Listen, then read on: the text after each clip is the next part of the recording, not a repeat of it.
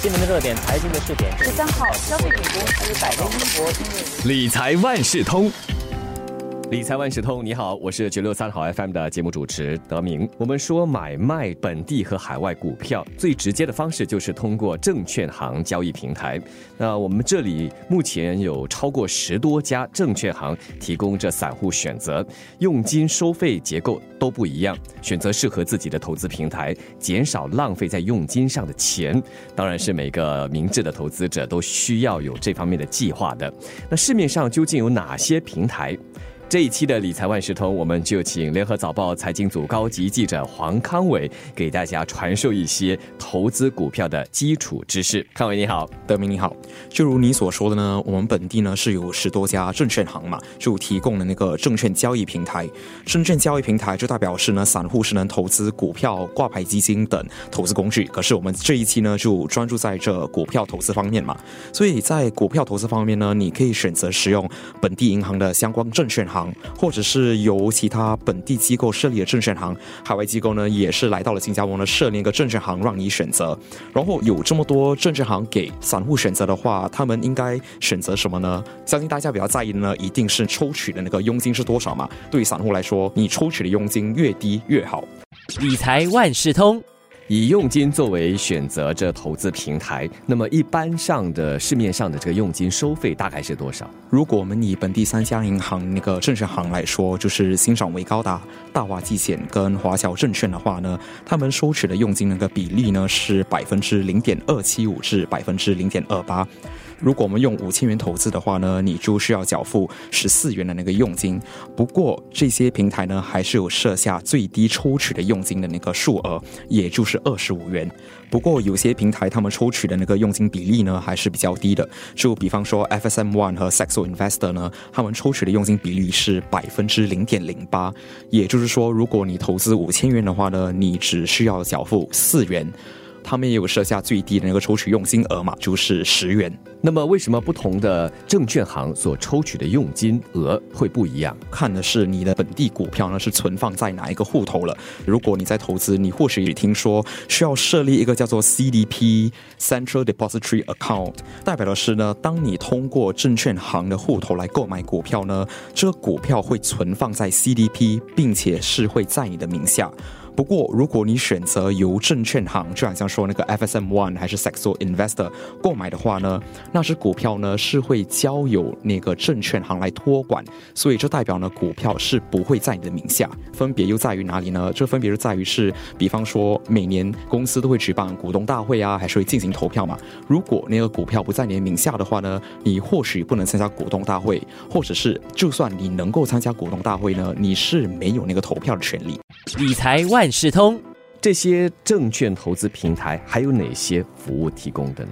毕竟本地有超过十多家证券行给散户来选择嘛，所以在这方面那个竞争其实是挺激烈的。所以除了在降低那个佣金方面呢，他们也有会提供额外那个服务。例如，就比方说，当你在设立那个证券行户头，你会发现那个证券行会定期电邮你一些研究报告，就跟你说是哪些股票值得投资啊，还是哪一些领域是你可以关注的，因为这个本身就有如是在教育你嘛，就跟你分享知识，也许你就反而对这只股票还是这个领域就有兴趣，你就会多投资。对新手来说，也算是一种数据分析，而不就是一箩筐的数字号码而已，对吗？没错，在这研究报告之外呢，也有许多证券行他们也会举办许多那种投资讲座。就除了在研究报告，他也会邀请你到某个场地啊，就直接由专家来为你分析接下来的那个股市的走势。也就是我们所说的投资前景，好让投资者可以做更好的规划。没错，还有第三个分别的服务方面呢，你也会发现，或许有些证券行他们在他们的那个交易平台呢有额外的功能，就比方说，也许会有一些自动交易的那个工具，也可以让你省下麻烦，而不是每一次要登录查看再输入你想要脱售那个数额，而是直接定下那个数额，还是接下来自动交易工具呢能够帮你执行接下来几个交易之类的。理财万事通。介绍到这里，康伟给大家说的就是投资平台，听起来好像是一个中间人为投资者提供一个管理手上股票的一个平台。但是我们也知道，金融科技 FinTech 的公司啊是越来越多，一些自动化的服务其实可以取代我们刚才提到的这个中间人的角色。那近来也出现了机器人投资顾问，英文叫做 Robo Advisors。这样对传统的投资平台是不是一种竞争？那么对消费者来说，机器人投资顾问跟传统平台，也就是刚才提到的这些中间人，有些什么优势？或劣势。刚才你所提到那个机器人投资顾问的话呢，因为我们先谈回证券行的交易平台，因为虽然是你能够自己来执行那个交易，可是通常他们也会跟你说有一个股票经纪随时能够为你服务嘛，所以在某些方面，这些股票经纪呢还是能够从你的交易中呢获得一部分的一个佣金。可是如果你说是机器人投资顾问呢，这一次就真的是减少了，就去除了这个。股票经纪那个角色了，所以他们抽取的佣金呢也是相对的比较低，甚至有可能是少过百分之零点一左右的。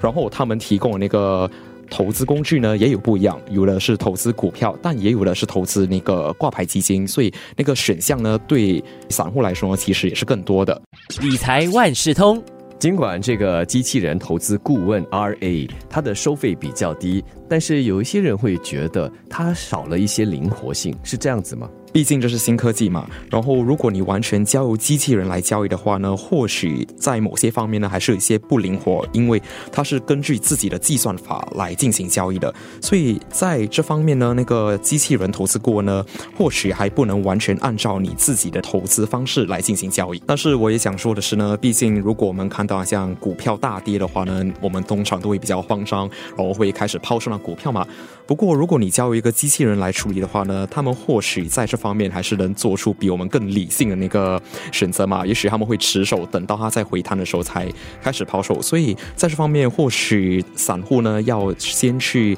了解一下这些机器人投资顾问他们的交易的方式，然后再按照自己的投资方式来选择这些顾问吧。理财万事通每期提供你最需要知道的理财与财经知识。如果你想了解更多，可以到早报的 SG 搜索“联合早报财经专栏理财简囊”。我是九六三好 FM 的德明，我们下期再见。